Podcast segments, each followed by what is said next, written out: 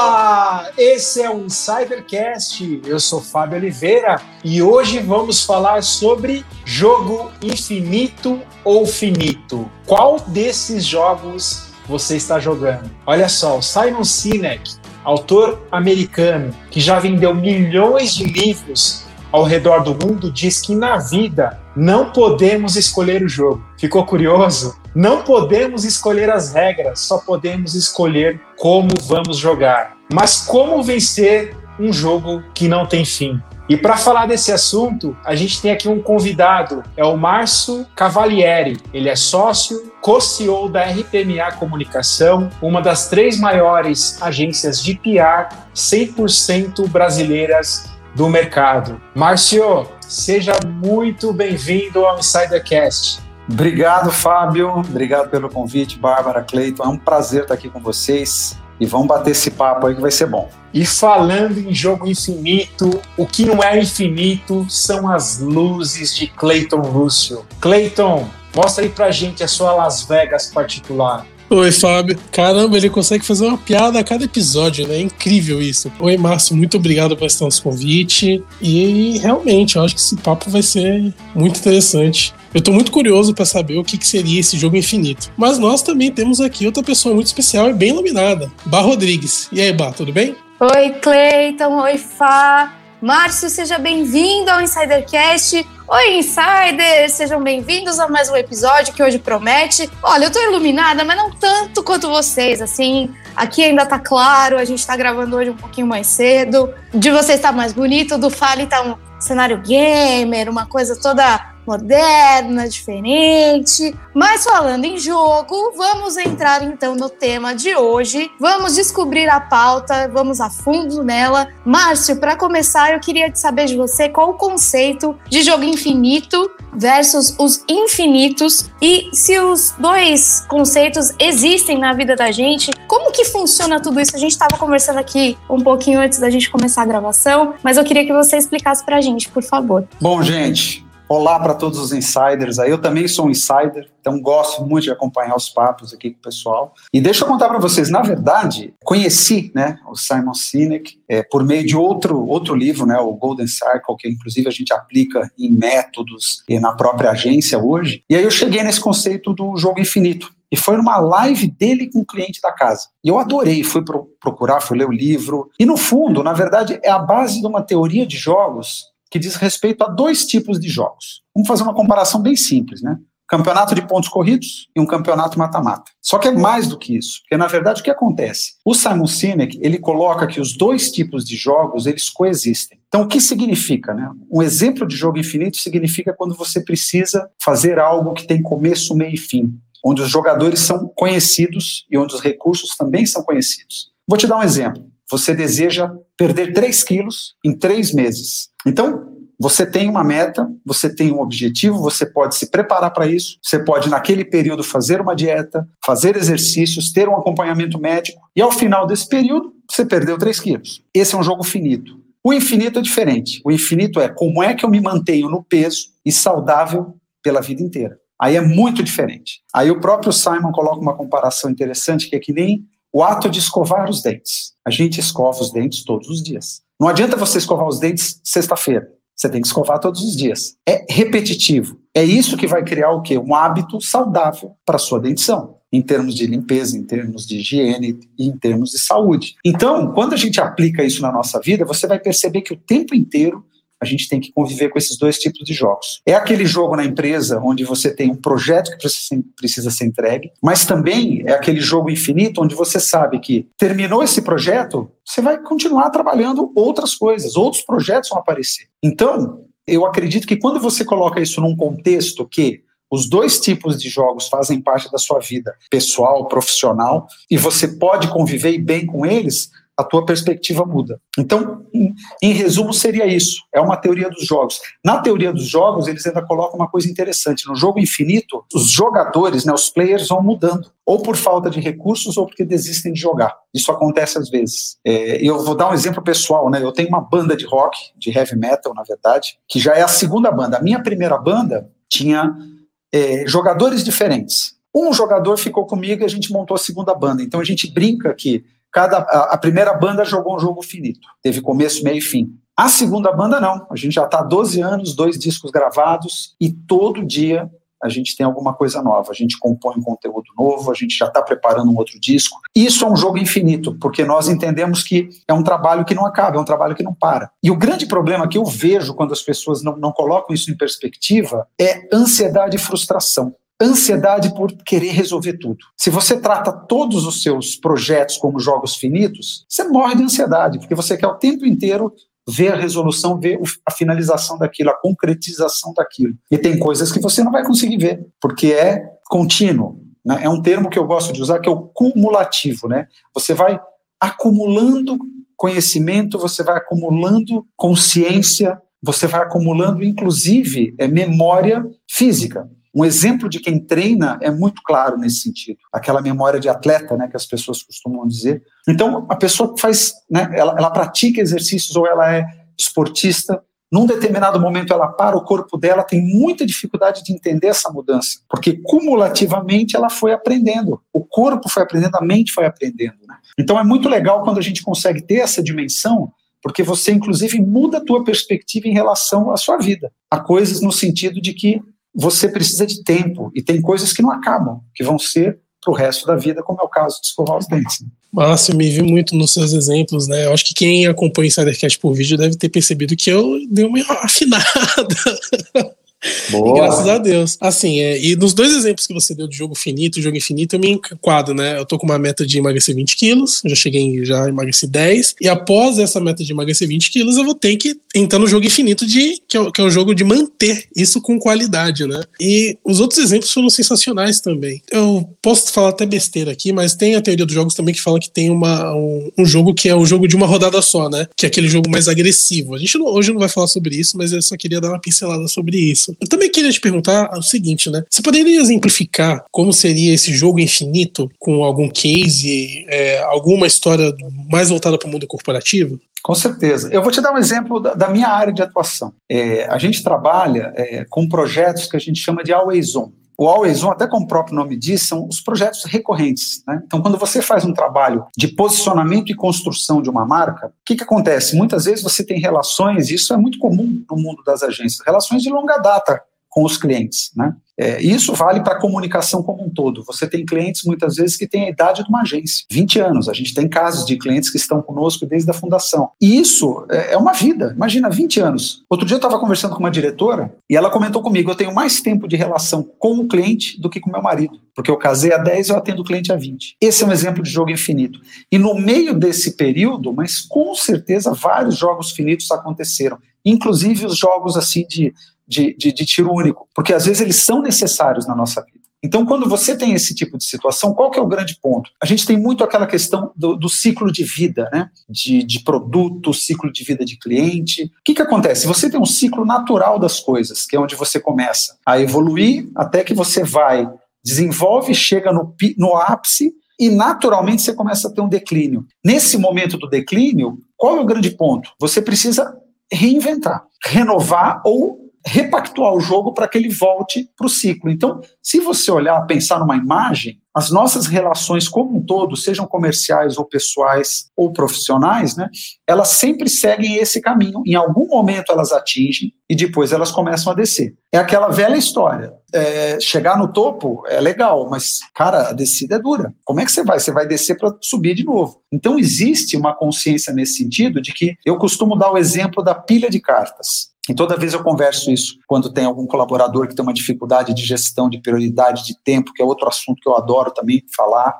do treinamento para turma, inclusive. Você sempre vai ter uma pilha cheia de cartas. A expectativa, às vezes, das pessoas é que a pilha vai reduzir. Aí o que, que acontece? Eu brinco que a pilha é mágica. Você começa o dia, a pilha está desse tamanho aqui. Aí você vai fazendo. Aí quando você chega no fim do dia, a pilha cresceu de novo. Fala, mas que raio, por que, que essa pilha não baixou? Porque acontece o seguinte: cada carta que você tira da pilha e joga, ela vai gerar uma outra ação.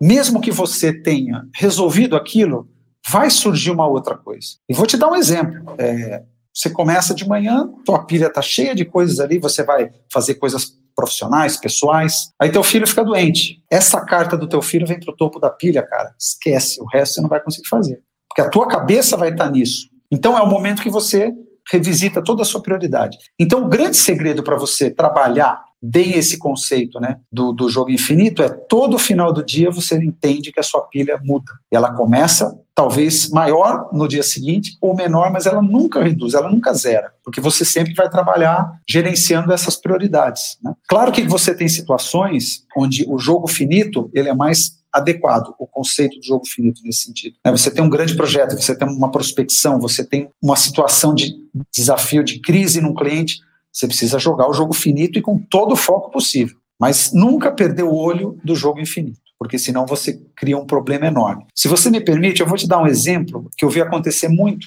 no, no mercado de comunicação. E a gente viveu muito, por exemplo, é, nos momentos de crise. Você tem uma determinada empresa, Pode ser um veículo, pode ser uma agência, não importa. Empresa qualquer, não precisa nem ser comunicação, mas comunicação viveu muito isso. Aí você tem uma situação ali de crise. Aí o que acontece com a crise, o faturamento cai. Já dispara um gatilho aqui. Com o faturamento caindo, você tem que reduzir custos. Nesse momento, se você aplica a visão somente do jogo finito, você faz uma ótima, ótima redução de custos. Mas pode ser que nesse período aqui, nessa redução, você perca ou acabe abrindo mão de profissionais que no jogo infinito vão fazer muita diferença para sua empresa. E aí você acaba tendo um, um, um círculo vicioso. Reduzir o faturamento, demito gente. Demito as pessoas que eventualmente são até mais caras em termos de salário, mas que valem quanto pesa. Aí eu contrato gente mais júnior, que não tem problema nenhum. Eu sou muito a favor, inclusive a gente faz isso muito na empresa, mas sempre tem o sênior. O sênior que vai ajudar a maturar essa pessoa. Isso é justo, o profissional merece isso, e as empresas também tomam muito cuidado com isso em geral. Se você não tem esse sênior, o que, que acontece? Essa turma aqui vai direto para a linha de frente. Aí é natural que a entrega possa ter uma, uma, uma, deficiência nesse período. Até porque é um tempo de aprendizado, você perde muitas vezes o capital intelectual nesse, numa mudança dessa. Aí o que acontece? Se a entrega reduz a qualidade, o cliente percebe, aí o cliente corta mais. Aí você entra numa espiral da morte. A gente viu isso acontecer com muitos veículos de comunicação, que acabaram tendo que demitir jornalistas muito qualificados, e aí você perde qualidade, você perde aprofundamento, pelo menos por um período, que é um período natural onde você teria uma transição. E o que eu vejo hoje, existe uma mentalidade que ela, se bem aplicada, é muito valiosa, tá, gente? Que é, é a mentalidade do, do, do beta, né? Você tá, sempre está em beta. Você está sempre em beta, você está sempre desenvolvendo coisas novas e você está sempre testando. Só que o beta, ele sempre tem que ter a visão do futuro, a visão do jogo infinito. Por isso que é beta. Você está o tempo inteiro procurando melhorias, procurando incrementos para poder desenvolver isso da melhor maneira possível. Então, isso é um pouco do que eu acredito. Então, na vida profissional, você tem é, é, situações com a sua própria carreira, o tempo inteiro, você tem que pensar no jogo infinito para você trabalhar bem os jogos finitos que vão se apresentar no seu dia a dia. Márcio, que interessante, impressionante é o seguinte: a gente tem falado do jogo finito e você falou de testar, né? então a gente fala do, do, famoso MVP, né? Do menino produto via MPV MVP, como muita gente fala.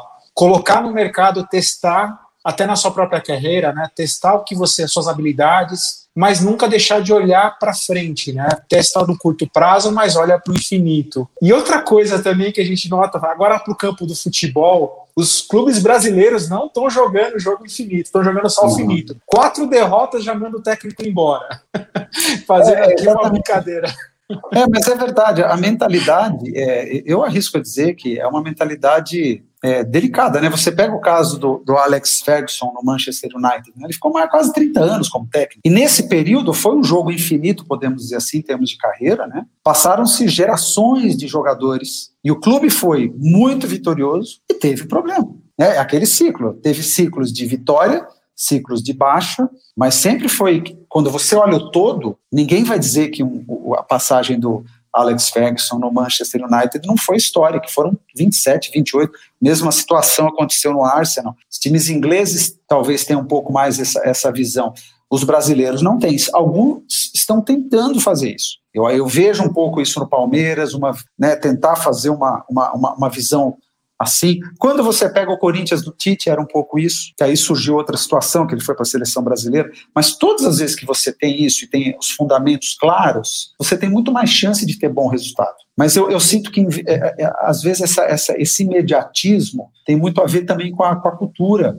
A nossa cultura, como brasileiros, é duro falar isso, mas planejamento não é algo que está muito no sangue. do brasileiro. O brasileiro ele, ele é muito inovador, é muito rápido para resolver soluções, né? Eu já trabalhei com muitos clientes multinacionais, né, de, de, de culturas diferentes, né, nacionalidades diferentes, e eles sempre se encantam com essa forma como a gente consegue resolver as coisas. Agora eu fico pensando, imagina se a gente tivesse a capacidade de planejar, ter a paciência para executar o nosso planejamento mais de longo prazo, porque seria fantástico, porque a gente tem essa condição, a gente tem total condição de fazer isso, mas existe a mentalidade do curto prazo, do retorno rápido, da promoção rápida. Chego na empresa e já quero virar. Calma, meu, devagar, pensa um pouco no passo a passo, não perca de vista onde você quer chegar, mas vai, vai construindo, né? Eu até coloco no, no artigo que eu escrevi, eu coloquei uma, uma situação pessoal que eu vivi isso na prática, foi quando eu sofri um acidente jogando vôlei, eu, eu rompi um tendão, e eu tive na, que fazer uma cirurgia, demorou um pouco, eu devia ter, esse tipo de, de coisa, normalmente, depois que a gente descobre, né, é, o cara rompe o tendão, opera no dia seguinte, e no meu caso demorou alguns dias, então foi mais difícil a cirurgia, aí eu tive uma,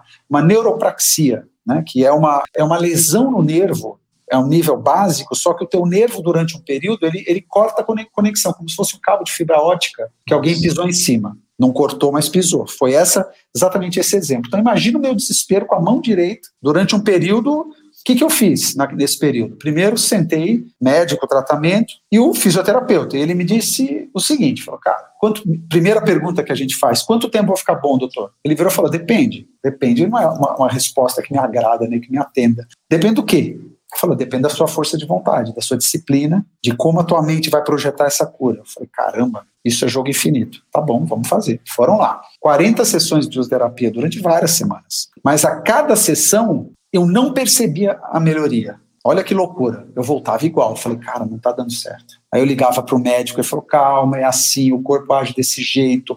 Ele até me explicou, tem uma loucura, cara, que é como se fosse um cabo de fibra ótica mesmo, e depende da lesão ou de onde foi, eles conseguem precisar quantos é, dias, semanas ou meses leva para recuperar. E ele virou e falou: a tua lesão vai levar uns cinco meses. Eu falei: caraca, meu, cinco meses não posso, tem que trabalhar. Eu falei: calma. E aí o que, que eu fiz nesse período? Aprendi a escovar os dentes com outra mão, aprendi a comer sushi com outra mão, cara. Desenvolvi muito Nossa. da mão esquerda. A única coisa que eu não conseguia fazer era tocar. Eu estava no meio da gravação de um disco, hein? Eu tinha gravado as bases né, da guitarra e eu tinha que gravar os solos. Eu falei, cara, não vai dar tempo. E todo mundo esperando, porque você está num processo de gravação, a coisa vai. E acabou dando tempo, deu certo. Mas eu pus na minha cabeça e falei, cara, isso aqui é um jogo que não vai resolver em pouco tempo, então vamos devagarzinho, todo dia. Resultado, depois de 40 sessões, meses de tratamento, me curei totalmente, 100%.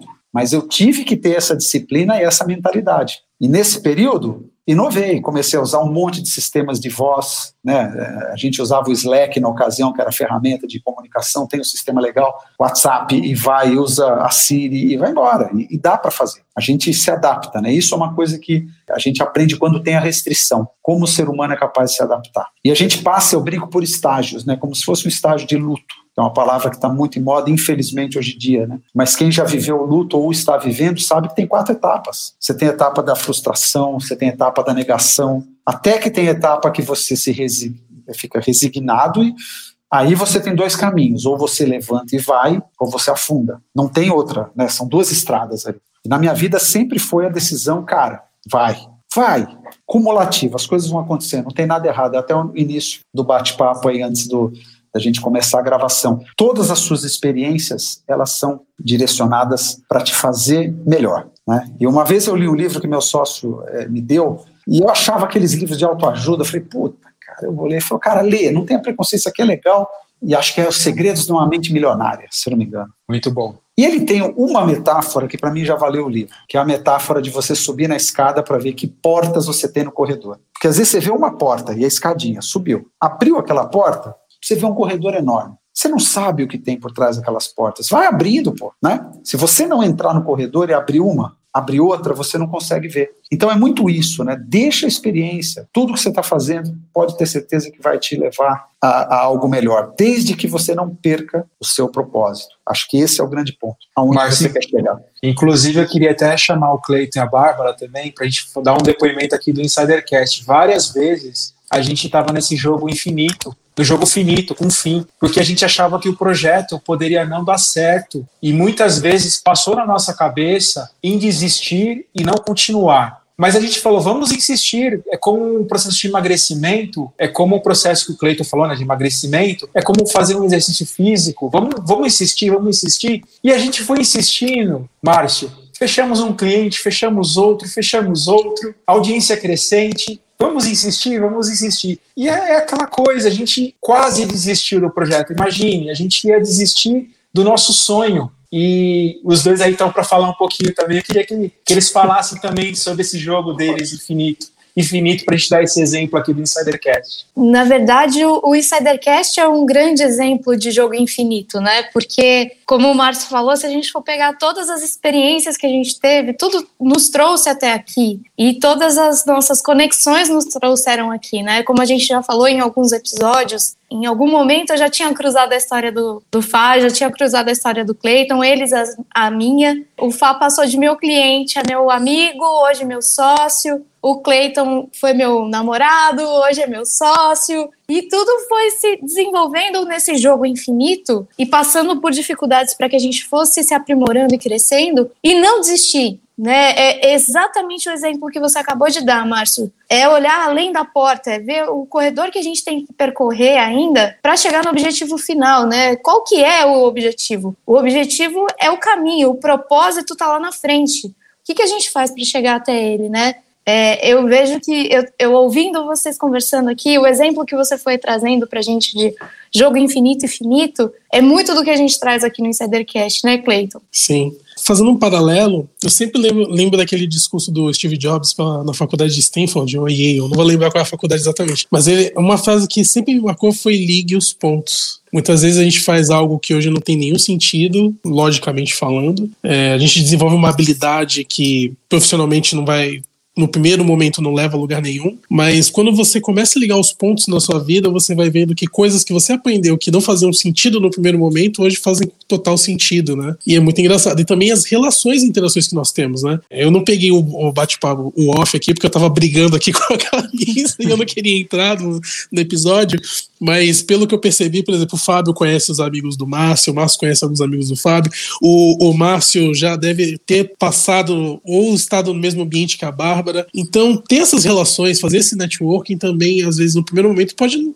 ter um sentido lógico, racional. Mas lá na frente você lembra daquela pessoa e você interage com uma ou outra pessoa e o projeto nasce, né? Como foi o caso aqui do Insider Cash. Eu não conheci o Fábio, mas é muito engraçado que toda vez que a gente pensa no projeto Insider Cash, a gente vê como cada um é importante sendo singular do jeito que é. Cada um é importante com as experiências que tem, com as capacidades que tem, as expertises que tem. E é muito legal perceber isso, né? E todo dia a gente faz realmente o jogo finito junto, mesclando com o jogo infinito. Por exemplo, cada vez que a gente faz uma entrevista aqui, pode parecer que é um jogo finito, porque a gente começa, faz a entrevista, termina a entrevista. Mas a interação que a gente vai ter com esse convidado depois, o network que a gente desenvolve, as relações realmente é, pessoais que a gente desenvolve com cada convidado, vai nos ajudar e, consequentemente, também vai ajudar o convidado. Porque a gente sempre.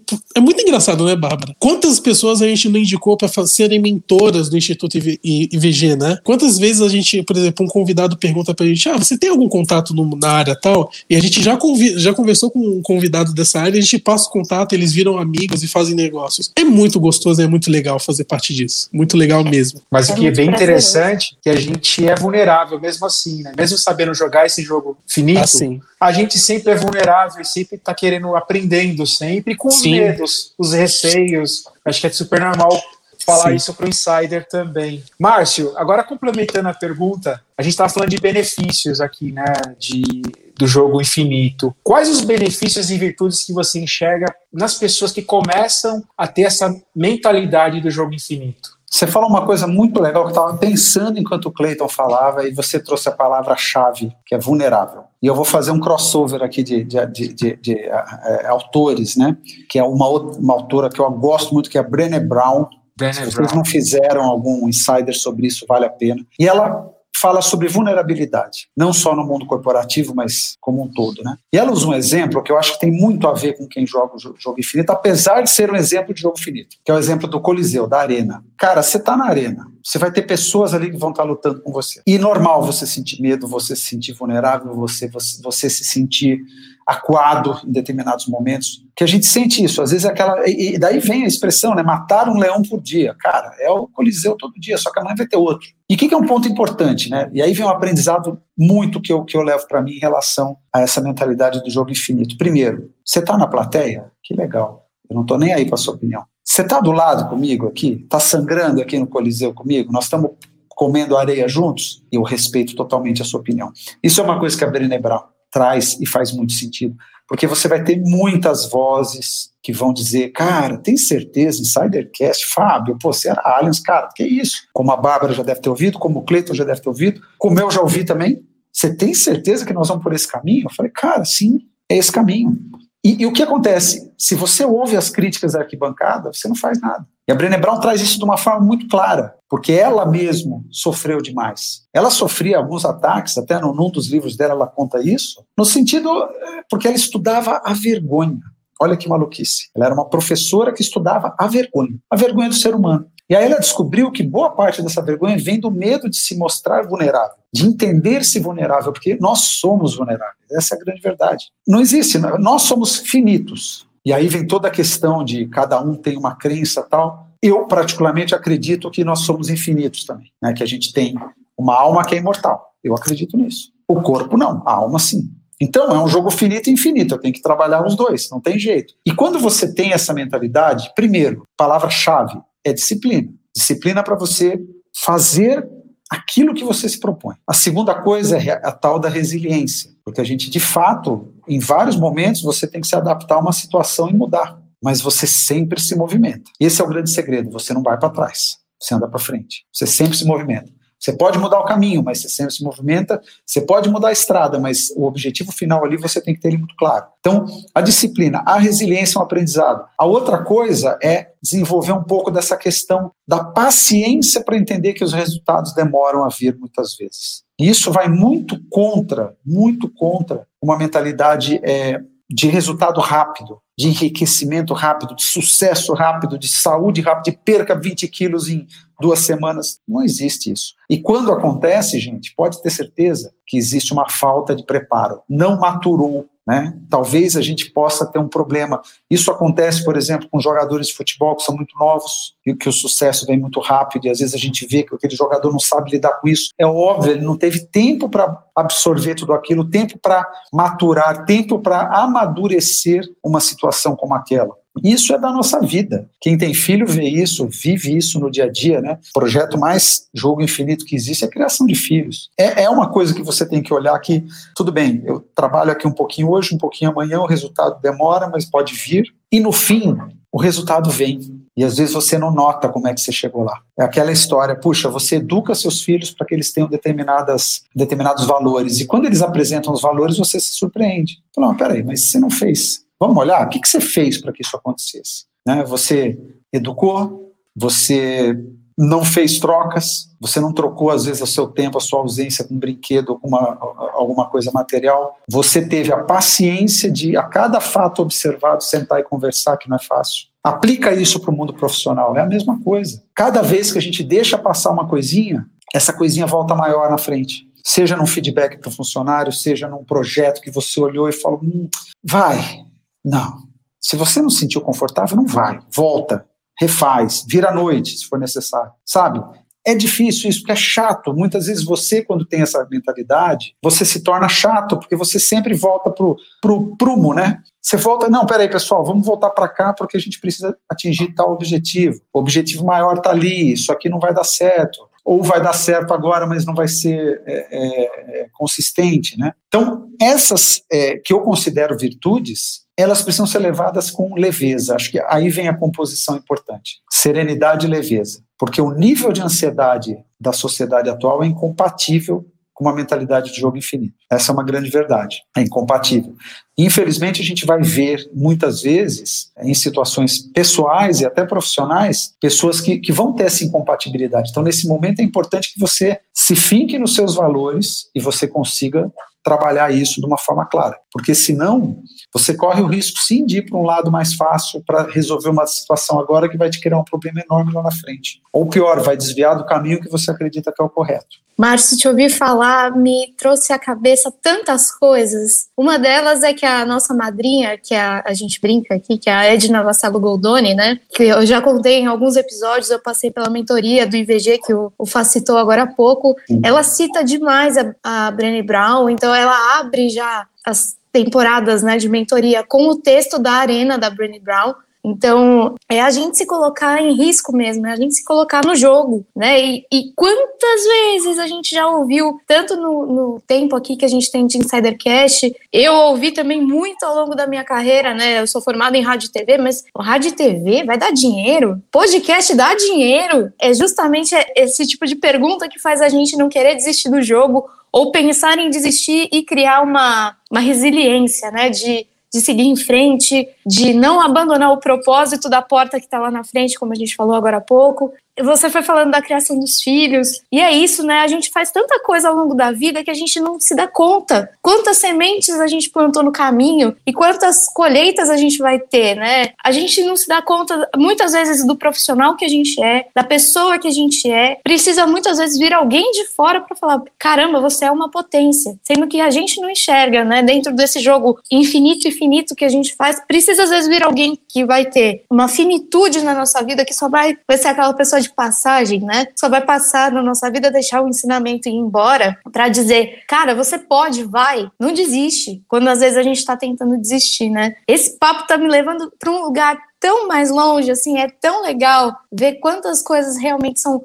finitas e infinitas na nossa vida e a gente não percebe, né? Mas queria voltar aqui para nossa pauta aqui, voltar para as para o nosso mundo corporativo, né? A lista das 500 maiores da Standard Poor's vai mudando frequentemente, né? Você entende que o jogo infinito é implacável com as, as empresas, né? Com as pessoas que não entenderem que as pessoas mudam e que com isso elas precisam repensar os seus valores e hábitos de consumo, Márcio? Totalmente. Se você olhar, né? É, é, é antigamente essa, essa, essa, mas hoje é numa velocidade que varia a cada ano. Impressionante como as empresas rodam, né? E o que, que acontece isso? Esse é um dos indicadores, na verdade, mas eu acho que está acontecendo uma mudança muito mais profunda, né, em termos é, do seguinte, vamos colocar aqui o contexto da pandemia. O que, que aconteceu, né, gente? É, nesse período, muitas coisas, muitas coisas, né, foram colocadas em xeque, muitas coisas. A gente começou a questionar nossos valores, a gente começou a questionar nosso hábito de consumo,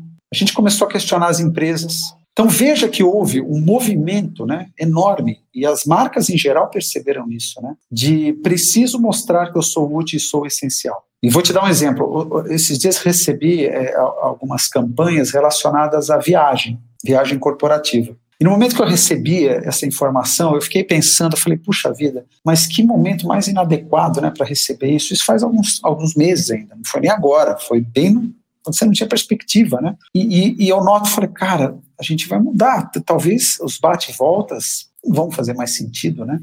Fazer uma viagem curta, como era muito comum, pega um avião, vai para Brasília, Rio de Janeiro. É, é, esse trânsito né, é, é, doméstico, será que faz sentido? Depois que a gente viu quanto né, as ferramentas de, é, é, de videoconferência, elas funcionam e como, obviamente, resolvem muita coisa, não tudo, óbvio, não, não substitui um contato presencial, um almoço, um bate-papo, um café, é diferente, mas trouxe uma, uma necessidade de revisitar muito. Antes a gente tinha as empresas trabalhando muito no sentido de reinvenção, porque a matriz que a gente trabalha hoje é uma matriz que a inovação ela é a chave, né? Você tem que o tempo inteiro inovar no produto ou no serviço. E a gente tem várias aí indústrias que foram completamente transformadas por conta da tecnologia, por exemplo. Com a pandemia, a, trans, a tal da transformação digital ela se acelerou em todos os setores praticamente. E tem setores que receberam isso muito bem que estavam já num caminho de. Tanto que as empresas de tecnologia em geral nunca venderam tanto. As empresas que trabalham com nuvem, com desenvolvimento, tem muita demanda, porque tem muita empresa precisando de ajuda. E você teve o quê? Uma, uma, uma, uma, uma forma de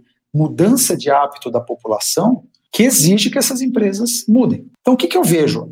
As grandes empresas, quando elas têm a, a consciência de que Você tem um propósito específico a ser atingido. E todas as grandes empresas têm isso. As grandes empresas e médias hoje também, estou tá, falando grande, mas as empresas em geral, também entenderam que é importante ter uma causa pela qual elas trabalham e é importante elas defenderem o porquê elas existem. Né? Tem até no, no, próprio artigo, eu, eu, coloco um estudo que eu tive acesso no início da pandemia, alguns meses da pandemia no ano passado, que era do Cantar, né, do Ibope, mostrando que os consumidores, é, quase 90% dos consumidores ouvidos, e era muita gente, assim, né, eu não lembro o número exato, mas alguns milhares né, de consumidores, é, já estavam pensando como é que aquela empresa vai é, ser útil para ele depois da pandemia. Né, depois que eu voltar, como é que vai ser a questão das agências, por exemplo, de para uma empresa depois que a gente voltar né, num, num mundo um pouco mais liberado, podemos dizer assim, porque eu acredito que essa questão do trabalho híbrido, por exemplo, para quem pode fazer, ele veio para ficar. Essa semana mesmo a Apple já começou a divulgar a, as regras né, que ela pretende implementar de três dias por semana na, no escritório e dois dias opcionais. Então as pessoas vão poder optar em trabalhar quarta e sexta das suas casas. E esse modelo deve ser adotado aí por boa parte das empresas que podem fazer isso. Lembrando que isso, né, gente, é, o home office, pelo menos no Brasil, é, é um privilégio para pouca gente. A, maior, a, maioria das pessoas não consegue fazer. Precisam estar presentes no trabalho, né, é, no local físico da prestação de serviço. Então, eu acho que as empresas como um todo elas perceberam isso. A gente, a gente teve muitos projetos é, ao longo de 2020 que a gente virou de cabeça para baixo, porque mudou completamente a noção, mudou o drive, mudou a necessidade, mudou a forma como a empresa se comunica. E nesse sentido, é, quem não entende isso não vai entrar no jogo. Não tem jeito. E a gente usa o exemplo das 500 da Standard Poor's, mas eu, eu, eu, arrisco a dizer que qualquer tipo de empresa, né, pequena, média, grande, se ela não tiver uma utilidade clara, de fato, né, nesse período pós-pandemia, que eu acredito que vai haver uma mudança, e já está acontecendo essa mudança, de revisitar é, hábitos de consumo, né, elas vão ter muita dificuldade de jogar esse jogo. E aí não tem jeito. Isso é uma coisa diferente, né? Com o agravante que a gente tende a ter na tecnologia, eu acho que uma mudança ainda maior. Pensa na chegada do 5G. Né? O 5G ele vai viabilizar, por exemplo, toda a questão da, dos carros autônomos, porque aí de fato você vai ter uma rede poderosa, sem risco nenhum, talvez, né? É, esperamos de desconexão, né? Um carro não pode ficar offline enquanto ele está numa estrada. E a gente vai ter uma, uma, uma, uma conexão, né? Hoje são eu escrevi um outro artigo recente que ainda está para ser publicado, que eu batizei de conto de fada ou algoritmo. Contos de fada ou algoritmo, né, que fala um pouquinho do conceito do dataísmo, né, que é um termo cunhado em 2013, na época do Big Data, depois o, o Harari trouxe em um dos livros dele, e mostra o seguinte: a gente tem quase 50 bilhões de dispositivos conectados no planeta. 50 bilhões. E dentro desses 50 bilhões, a gente tem muitos dispositivos que são vestíveis, como a gente diz, né? É, é o relógio inteligente, uma roupa inteligente, o próprio smartphone que está sempre com você. Então, com essa possibilidade de conexão, todo mundo conectado, a tal da internet das coisas, com uma tecnologia 5G, a gente vai ter um nível de, flu, de fluidez de informação e conexão como nunca tivemos na história. Vamos pensar um pouquinho que a gente tinha tribos, né? A, a, a informação para chegar, lembra? Você tem todas as histórias. O cavaleiro pegava, mandava o pombo correio. Era uma maluquice. Com a internet isso explodiu, mas a verdadeira explosão e conexão total vai acontecer com a internet das coisas do 5G. Aí a gente vai ter um mundo que imagine como os negócios vão ser tratados. Exemplo, hoje, você já tem empresas que já transformaram o mercado de uma forma incrível, que são as empresas é, é, do modelo de uberização, né? onde a gente tem todos os aplicativos aí, não só de, de transporte, de comida, mas, por exemplo, o quinto andar, um loft, né? Essas empresas, elas mudaram a forma como você tinha uma prestação de serviço tradicional. O quinto andar ele oferece para você é, uma comodidade, seja alugando ou sendo inquilino, né, ser locatário ou inquilino, que você não tinha no passado. É um, é um tipo de, de, segurança, de tecnologia, tudo conectado, funciona, o dinheiro cai na sua conta. Se o teu inquilino não tiver uma dificuldade, o quinto andar, ele também tem uma financeira que ele te garante aquele pagamento. Então imagina a mudança que isso traz a conexão, né? A gente tem clientes na área de aplicativos, eles cresceram 30%, 40% na pandemia, que virou um serviço essencial. As pessoas estão em casa, como é que você se consome, né? Produto, serviço, você tem essa turma trazendo isso para sua casa. Então, esses, essas tendências, elas vão transformar, vão continuar transformando muitas formas de, de negócios que talvez a gente nem tenha consciência hoje. E pensa numa maluquice onde você vai. Eu digo maluquice, mas isso já é viável hoje, né? Você tem a tecnologia, quando a tecnologia se cruza com a biotecnologia, com os nanorobôs e tudo mais, aí essa conversa Nossa. vai para a estratosfera. Porque você começa a ter uma situação, até em termos éticos, muito complicada. Hoje a gente já tem a situação, né? Quem tem acesso a uma medicina mais moderna. Imagine quem tiver acesso a uma medicina mais moderna com o uso de nanotecnologia, com o uso de, é, eventualmente, poder adquirir um fígado artificial, um rim artificial, um coração artificial. Parece coisa de, de gata, aqueles filmes antigos, A Ilha, né?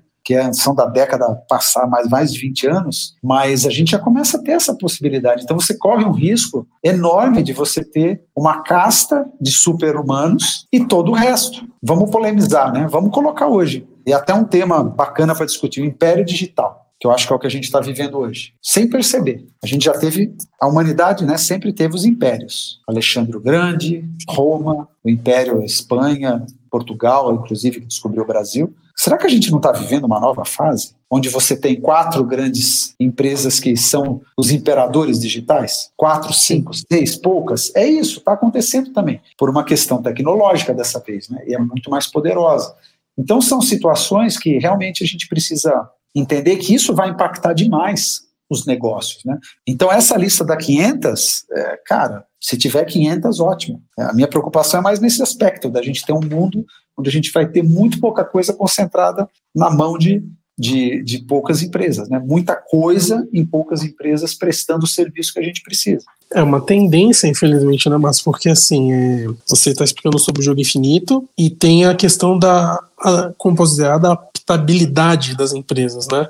Então, aquelas empresas que se adaptam mais rápido conseguem acessar os mercados que estão sendo criados mais rápido. Por exemplo, Sim. você falou do, do, Uber, né? Já me veio uma questão aqui: qual, como vai ser a guerra entre as montadoras e as prestadoras de serviços? Com os carros autônomos. Por exemplo, a Apple, acho que ela já vai desenvolver ou já está desenvolvendo um carro autônomo. Tem a Tesla, a Ford também e outras empresas. E a Uber, que é uma empresa hoje bilionária, aonde que ela vai entrar nesse jogo? Ela vai entrar como uma prestadora de serviço ou será que vai ser cortado o intermediário também? Porque assim, na época anterior ao Uber, né, é, a gente tinha dois intermediadores para nos conduzirem que era o carro e o taxista. A Uber veio e barateou os custos né, do taxista. A próxima etapa é tirar esse intermediário e deixar a pessoa só com o veículo. Então, quem se adaptar mais rápido nessa guerra, talvez inicie na frente no mercado e consiga dominar o mercado. E essas empresas de tecnologias, elas são muito, além de antifrágeis, elas são muito adaptáveis, elas se moldam muito facilmente. Então, Sim. por exemplo, eu, ve, eu posso estar falando besteira aqui, mas eu vejo que as montadoras elas vão ter um pequeno trabalho aí para é, se manter rentável e se manter é, competitiva no mercado de carros autônomos. É isso que eu percebo. É, Márcio, a gente falou de mentalidade infinita, né? Eu queria trazer agora para a mentalidade finita na comunicação. Fazendo um paralelo aqui entre nós e as empresas que nós precisamos comunicar, eu queria te fazer duas perguntas, né? Primeiro é o seguinte, a mentalidade, a mentalidade finita deveria ser colocada em primeiro lugar, principalmente durante esse período de transformações que a gente passa na pandemia? Você acredita nisso? Eu acho que você teve uma situação, Cleiton, é, a gente não pode ser... É, é romântico a ponto de dizer que a mentalidade finita não é importante. Ela é importante principalmente em situações de crise. Né? Então, muitas empresas adotaram né, uma mentalidade finita de resolução rápida de uma situação nesse período. O único risco que eu vejo, às vezes a mentalidade finita, ela é tentadora, porque ela dá resultado. É o exemplo que a gente começou falando do peso, né? Putz, cara, perdeu 10 quilos, parabéns, mas a tua meta é 20. E mais do que isso é manter-se saudável. Você vai perder os 20. Só que se você aplicar a mesma fórmula para perder mais 10, aí fica esquisito. Fala, pô, peraí, mas era 20, 30 é muito. Aí você já começa a entrar numa é, zona perigosa. Então, eu, eu costumo dizer que mentalidade finita é que nem antibiótico. Você tem quantidade e tempo, nem mais nem menos. Mais causa problema, pode criar uma, uma resistência né, a determinada é, bactéria e tudo mais. Né? Menos não dá efeito, entende? Então é muito cravado, você precisa ter muito claramente que aquela mentalidade finita, por isso que chama finita, é começo, meio e fim é daquele jeito. Para uma outra situação, provavelmente você vai ter que mudar a regra, ainda que seja outro jogo finito. O jogo finito nunca é igual. E eu vejo isso às vezes, né, a, a querer aplicar a mesma solução para problemas diferentes. Cara, não vai dar certo. Querer aplicar uma mesma solução para pessoas diferentes não vai dar certo. Eu lembro de conversar uma vez com um coach de RH e ele tinha uma visão bem, bem disruptiva na ocasião. Né? Ele me desenhou um gráfico que ele colocava os quadrantes e os, os colaboradores, os perfis. Né? Ele falou, cara, a maioria das empresas pega e dá um tiro no meio do gráfico. Aí ele pega a borda de tudo, mas não pega nem na ponta, para cima nem para baixo. E faz um plano de treinamento específico para ser mediano. Foi um plano de treinamento, isso ficou na minha cabeça, um programa de capacitação para ser mediano. E a visão dele era, cara, capacita o cara que é bom nisso a ser melhor. Por que, que você quer treinar o cara que faz isso para ser meia boca naquilo? Super especializa. É meio radical, mas falou, cara, maluco, né?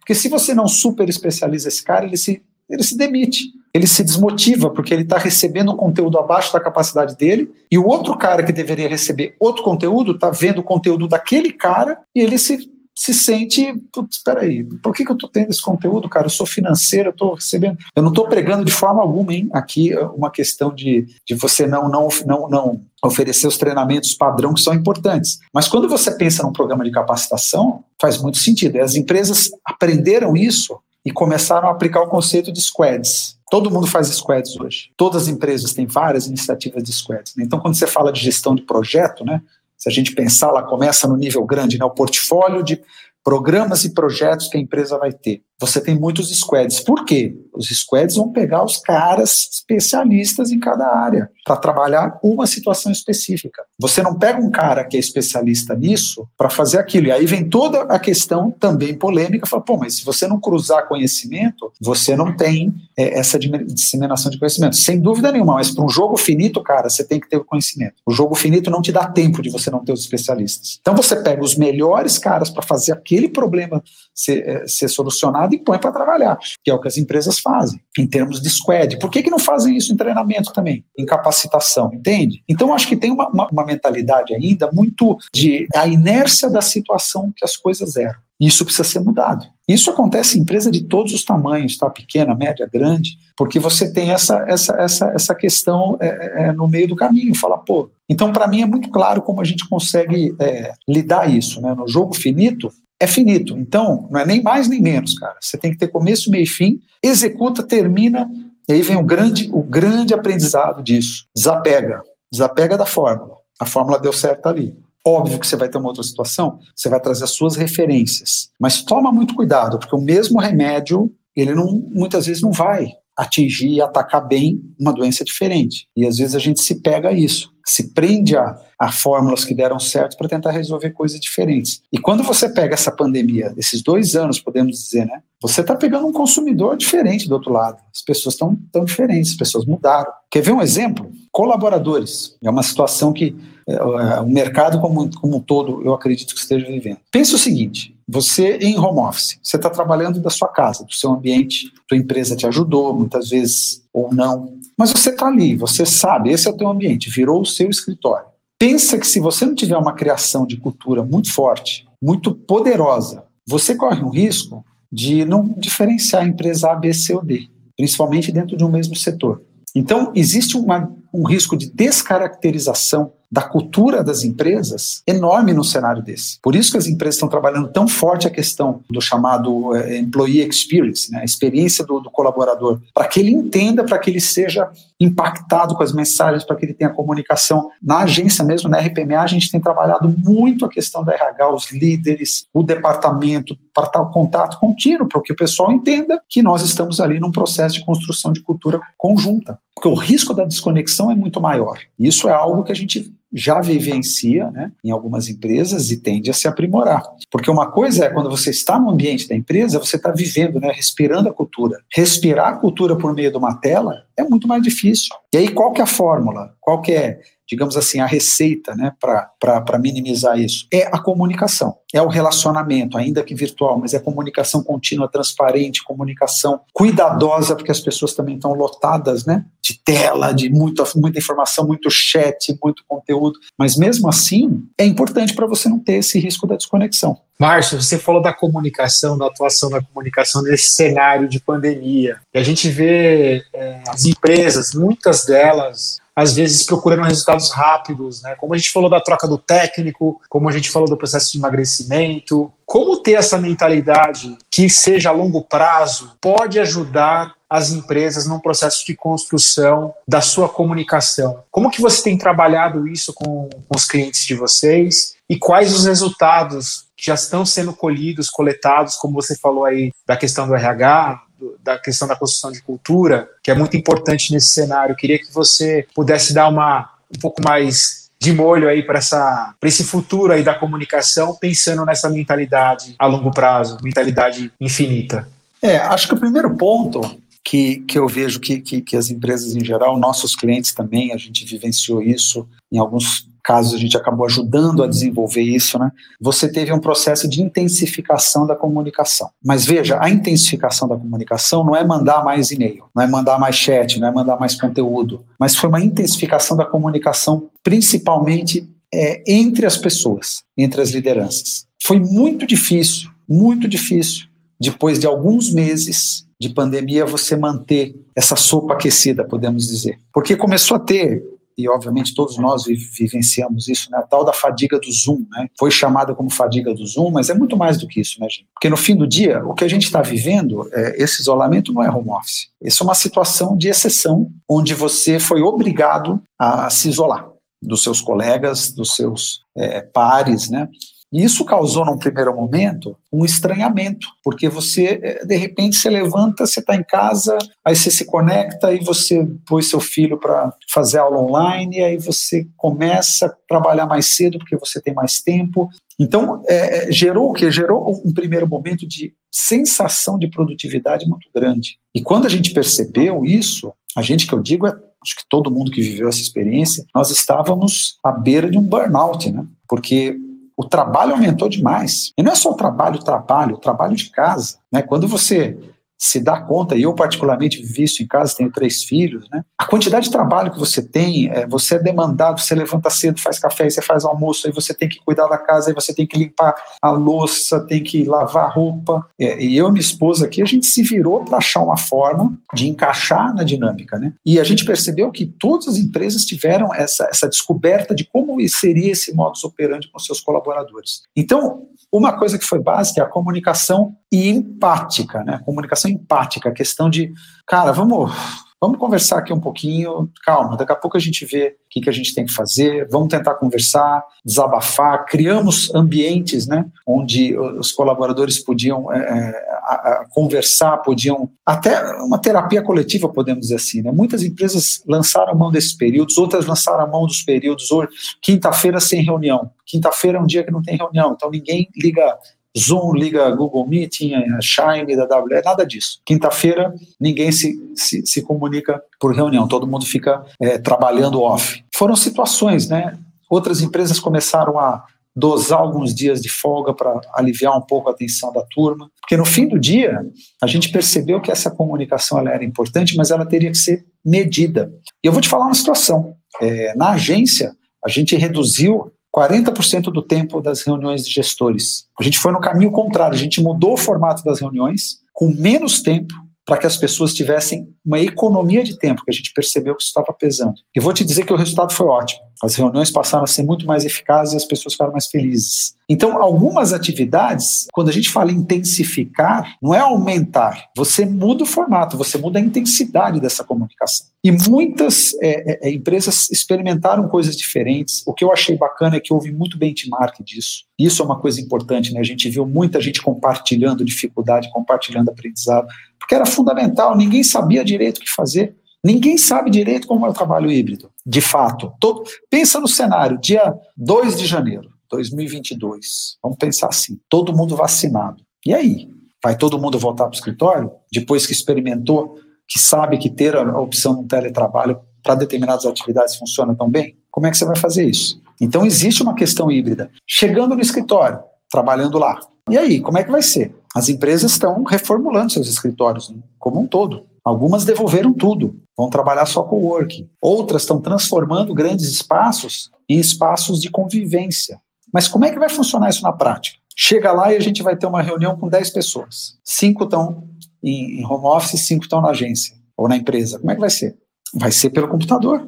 vai ser por uma videoconferência, não tem jeito, senão os outros não entram. E aí vem aquela situação, como é que fica o desenvolvimento de carreira no cenário desse? O cara que vai todo dia, está todo dia ali trabalhando, olhando, será que não vai ter que ter uma regra de, de rodízio é, institucional? para que todo mundo tenha as mesmas possibilidades de estar presente e se relacionar, porque hoje a gente tem, por exemplo, dentro da nossa agência, muitas pessoas querem voltar para o presencial, mas não querem cinco dias por semana, querem ter a opção também de trabalhar de casa. Então, acho que você tem aí é, é muitas situações onde a gente começou a desenhar formatos e cada empresa tem uma dinâmica diferente. Então, os projetos de comunicação interna, eu acho que eles evoluíram horrores horrores, muito, muita evolução nesse período por conta disso, porque as empresas tiveram que redimensionar, porque às vezes era uma situação, ah, vamos melhorar a comunicação, falei, mas como é que você vai mandar mais conteúdo para alguém que já não consegue receber tanto conteúdo, porque está o dia inteiro recebendo conteúdo de todas as, as frentes possíveis, né? Essa pessoa levanta de manhã, conecta o filho e já senta para trabalhar às vezes tem dificuldade de se desconectar à noite, porque infelizmente a empatia, eu acho que ela, ela, ela a solidariedade, a empatia, elas, elas apareceram muito nessa pandemia. Mas em algum momento começou-se a haver uma confusão em termos de invasão de privacidade, porque a casa invadiu o trabalho, né? Foi o contrário dessa vez. Então, já que você está em casa, você tem tempo de olhar um WhatsApp 9 e meia, 10 horas da noite. Isso é normal? Não. Por quê? Qual que é o sentido? Amanhã cedo, cara, é uma crise, não é? Então, criou-se uma situação dessa que gerou uma pressão psicológica muito, muito grande nos colaboradores em geral, né, nas empresas. Então, acho que existe uma questão também da gente pensar um pouquinho, colocar limites e, de fato, é, é, é entender como vai ser essa nova dinâmica de comunicação e relacionamento entre colaboradores. Né? Márcio, é, você citou né, essa questão do trabalho híbrido, e antes mesmo de, de tudo isso que a gente está vivendo acontecer, eu trabalhei sete anos nesse esquema de home office, então eu senti a falta de ficar em casa. Quando eu voltei para o presencial, foi um grande choque, então eu, eu fui um pouco contrária né, na, nesse fluxo, né? Até falando de novo do, do jogo infinito, infinito. Hoje eu vejo que tem tudo para dar certo, uma empresa que nasce híbrida ou que nasce nasce 100% digital e antes isso não era acreditado, né? As pessoas achavam que só ia ter resultado se fosse bater cartão, tivesse todo mundo junto e veio a pandemia mostrar que, que tem como, né, dar certo. Mas agora, eu vou mudar o rumo da prosa, porque a gente vai chegar no, no ponto do Insidercast que a gente mais gosta, que é começar a tirar o seu crachá, um crachá de muito sucesso. Você que é co-CEO de uma das três maiores agências de PR 100% brasileiras do mercado, que ajuda várias empresas aí a achar o seu verdadeiro porquê, seu verdadeiro propósito. Mas eu, eu assim, um ponto me chamou muita atenção e eu estou muito curiosa para saber sobre isso, que é quem é o Márcio fora da RPMA. A gente já percebeu aqui ao longo da conversa que é uma pessoa que gosta muito de aprender, é muito culta, gosta de pesquisas, gosta de artigos, mas gosta muito de heavy metal também, né? Você mencionou aqui a banda. Eu queria que você mostrasse para os insiders esse seu outro lado e quem é você, quais foram os seus desafios, quais foram os jo jogos finitos e infinitos que te trouxeram até aqui. Muito bom, pergunta ampla, né? Bom, eu sou, tenho 46 anos, tenho três filhos, é, sempre toquei, na verdade, eu comecei a, a tocar aos 15 anos, é, paguei minha faculdade, dei aula pra, pra, durante muito tempo, né? Eu fui professor de música e paguei minha faculdade dando aula de violão e de guitarra, por exemplo. E, e eu sempre tive muito claro é, algumas coisas né, na minha vida. Quando eu comecei em comunicação, uma das coisas que mais me estimulou foi essa questão do, do compartilhar o conhecimento. Então, eu, eu estudei em escola pública, e eram outras é, condições, né? A escola pública era forte naquela ocasião. E eu, eu ia toda semana numa biblioteca pública e eu li um livro por semana. Então, meu joguinho infinito naquela ocasião, finito era toda semana um livro. E óbvio que eu não tinha consciência disso, mas no fim do dia, toda aquela, aquela literatura né, que, eu, que eu consumia semanalmente, e tinha que ser uma semana, porque era uma, era uma fase que você tinha uma, uma carteirinha no livro e você pagava multa se você atrasasse. Então eu tinha que ler em uma semana. Então era o meu joguinho infinito da semana, era ler aquele livro. E isso foi me levando muito para é, o interesse da comunicação. E a música também, porque a música no fim do dia é um instrumento de comunicação também. Então a música, a comunicação, foi pesando tal, de repente me dei conta, eu tinha adentrado aí a, a área de comunicação, né? E quando eu comecei a trabalhar em comunicação, uma coisa que eu queria, ainda mais quando acabei me tornando sócio da, da antiga RMA lá no passado, foi o seguinte, cara, uh, meu sonho é ter uma empresa que seja uma empresa que as pessoas gostem de trabalhar e que tenha clientes felizes. Esse era o meu, meu plano. Isso em 2002, assim, podemos dizer. Né? Aí em 2012, a RMA, na ocasião, ela foi a, a melhor agência para se trabalhar do Brasil pelo Great Place to Work. Primeiro lugar, né? Então acho que naquele momento a gente atingiu. Falei, puta, ó, tá aí, ó, 10 anos, que bacana. Óbvio que é uma conquista de muita gente. Isso é uma coisa que, que eu quero deixar muito claro aqui. Né? Eu sou muito grato a todo mundo que, que trilhou esse caminho junto meus sócios, os colaboradores, todos, todo mundo que passou pela agência, lembra da questão do cumulativo? Todo mundo põe um tijolinho ali e ajudou a construir. Em 2017, a gente foi por um outro estudo bastante relevante também do mercado, o PR Scope, a agência com os clientes mais felizes. Eu falei, olha que legal, cara. Aí eu comecei a pensar, eu falei, caramba, tudo aquilo que a gente foi fazendo juntos, né, com um monte de gente envolvida, porque não existe isso, ninguém constrói nada sozinho. Eu só estou como sou hoje porque eu, eu tive muita gente boa a quem olhar, a quem espelhar, muita gente boa que trabalhou junto, que ajudou, que ajudou a construir. E, e então eu, eu acredito que, que funciona. Por isso que eu, eu, acredito muito nessa questão do jogo infinito, né? Você vai trabalhando aos pouquinhos e essas coisas funcionam. A mesma coisa que o trabalho que eu tenho com a minha banda desde 2006 e a gente continua todo vapor. É um trabalho, obviamente, paralelo, ninguém ganha nada com isso, pelo contrário, a gente só põe dinheiro, a gente brinca. Mas a gente gosta de fazer bem feitinho, né? Sou um amante de literatura, adoro vinho também, gosto de bater papo, de me reunir com os amigos, eu gosto de humor. Então eu, eu tenho uma, eu acho que a vida pode ser leve. Por mais dificuldade que a gente tenha, mais problemas que a gente tenha para resolver, eu sempre procuro ver o lado bom. Eu sou um otimista por natureza, assim como o Simon Sinek também. Então esse é um pouquinho do, do Márcio fora do crachá. Fui estudar, como falei, comunicação na Casper Libero, depois fui fazer marketing na SPM, que eu sentia que meu lado estava indo mais para isso. Hoje eu faço um MBA, voltei a estudar também cursos de longa duração, estou fazendo MBA na Getúlio Vargas, então eu não paro de estudar, eu adoro, é uma coisa que para mim faz bem. Né? Adoro aprender, adoro ver, é, é, por isso que eu gosto de programas como o de vocês, né? adoro ouvir as pessoas, acho que quando a gente se dispõe a ouvir, a gente aprende demais. Então é um pouco da minha característica, eu sou curioso, estou sempre olhando um passo adiante, sou extremamente competitivo, é um pouco até da minha geração, então eu brinco com a turma, não, nós vamos entrar para ganhar essa concorrência, vamos entrar para ganhar esse jogo, é campeonato de botão, vamos entrar para ganhar, é, é, isso, mas sempre com muito bom humor, né, com bastante leveza. Né. Eu tive o privilégio de trabalhar com pessoas fantásticas ao, ao longo desses anos, né, é, em todas as agências né, que eu passei, hoje, né, também tenho gente incrível, e o que eu acho mais legal, gente, nesse processo aí do, do jogo infinito, é os, os, os jogadores que você vai encontrando, né, então, cada vez que eu encontro um jogador diferente, às vezes o jogador está com você, está no mesmo jogo, não é um adversário. Eu, eu agradeço, eu falei, puxa vida, que, que privilégio poder trabalhar com esse cara, trabalhar com essa pessoa, clientes, colaboradores. Você aprende tanto o tempo todo, porque as pessoas são tão diferentes. E conversando com um amigo meu que é CEO de uma multinacional, que morou muitos anos fora, a gente estava conversando sobre gente outro dia, né? Ele tem um desafio tremendo, assumiu né, a empresa recentemente no Brasil. E a gente chegou a uma conclusão que é bem bacana. Ele falou: Cara, eu já morei no mundo inteiro e conheci gente de tudo quanto é raça, etnia, cultura, nível social. As pessoas querem duas coisas: elas querem respeito e querem ser felizes. Então, quando você entende isso, fica mais fácil. Confesso que nem sempre foi foi fácil colocar isso em termos profissionais, porque aí tem outra coisa que eu queria co compartilhar com vocês, né? um grande aprendizado da, que eu tenho tido né, ao longo da minha carreira, especialmente nos últimos anos, é o aprender o desapego. Né? O desapego. Desapego de coisas, desapego de pessoas, às vezes, de entender que cada um segue o seu caminho, de que uma determinada fórmula ou situação não vai se aplicar para outra. E vem muito do conceito do flu, da fluidez, né? Deixa fluir, né? É o flow, deixa fluir. Deixa fluir, vai. O importante é que você não pare, você não fique estagnado. Então esse é um pouco do Márcio aí para vocês. Poxa, obrigado, Márcio, por ter compartilhado um pouco a sua história com a gente. Infelizmente, nós estamos chegando ao final do episódio. A gente poderia ficar aqui mais uma horinha conversando. E antes de a gente se despedir, eu gostaria que você deixasse um recado final e as suas redes sociais para que os insiders possam entrar em contato com você. Oh, bacana. Bom, Acho que um, recado que eu, eu tenho falado para muita gente, né?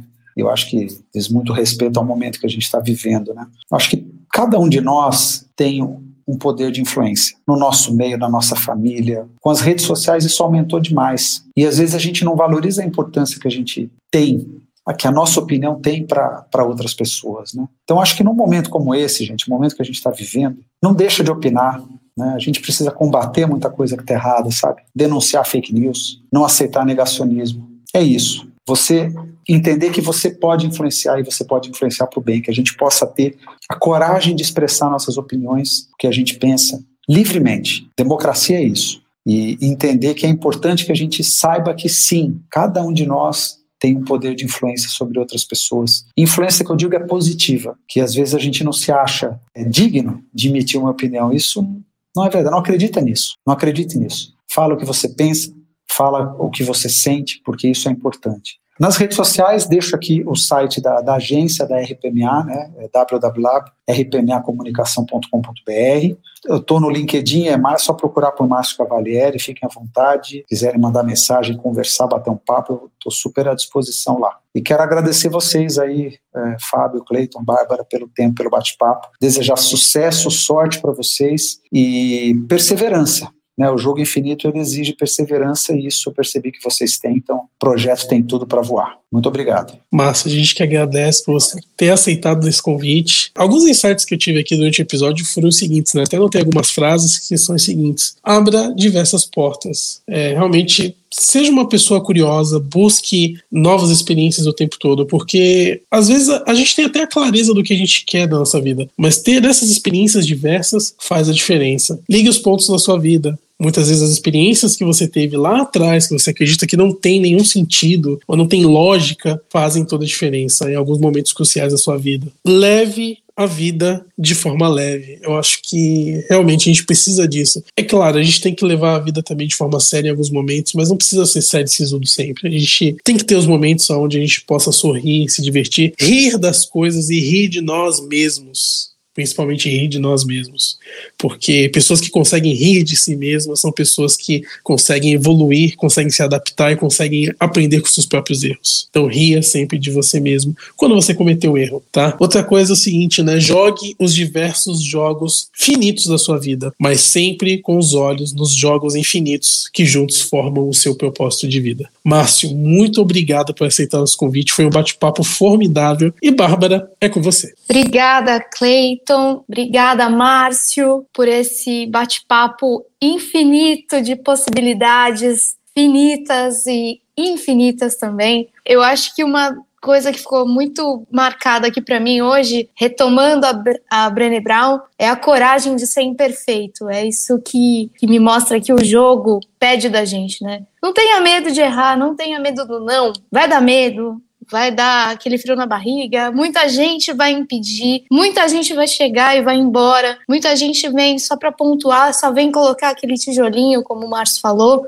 mas é isso que, que faz a gente chegar no propósito, como o Clayton falou, né? De a gente trilhar um caminho rumo a essa porta chamada felicidade, chamada vida, chamada propósito, seja o nome que você quiser dar para ela. Então, eu queria muito agradecer mais uma vez o Márcio por aceitar o nosso convite, por estar aqui com a gente, por dividir com a gente tanto conteúdo de uma maneira tão leve, tão fluida. Agradecer vocês, insiders, por estarem com a, com a gente aqui, perseverando, ouvindo os nossos episódios, contribuindo cada vez mais para esse projeto crescer, por não desistirem da gente, por compartilharem pautas, sugestões, compartilharem seus medos, suas angústias, suas críticas positivas. É assim que a gente cresce, né? Trocando conhecimento, trocando informação e é isso que leva a gente longe. Muito obrigada pela audiência de vocês e Fá, muito obrigada por estar aqui com a gente mais uma vez. A gente se encontra num próximo episódio. Poxa, obrigado, Bá. Obrigado, Clayton. Muito obrigado, Márcio. Uma honra ter você com a gente. Obrigado, Insiders, que estiveram até aqui com a gente nesse episódio, que foi maravilhoso.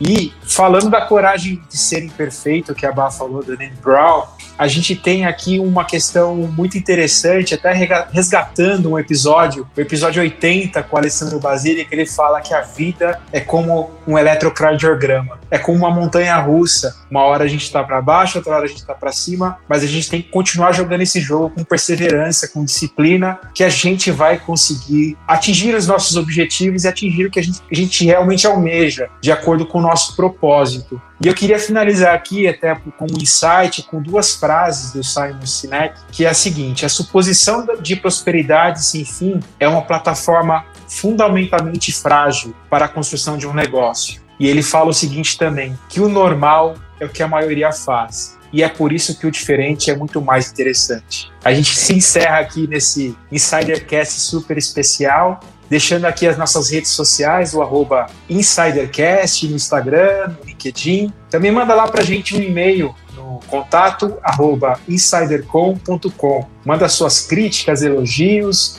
sugestões de pautas. Temos recebido diversas sugestões de pauta, inclusive da RTNA. Está fomentando bastante entrevistas legais aqui para gente. Então envie as sugestões, a gente agradece muito. Vou desligando aqui a nave do Insidercast, deixar um abraço para todos. E como eu não podia deixar de, de falar, vou dizer um fui!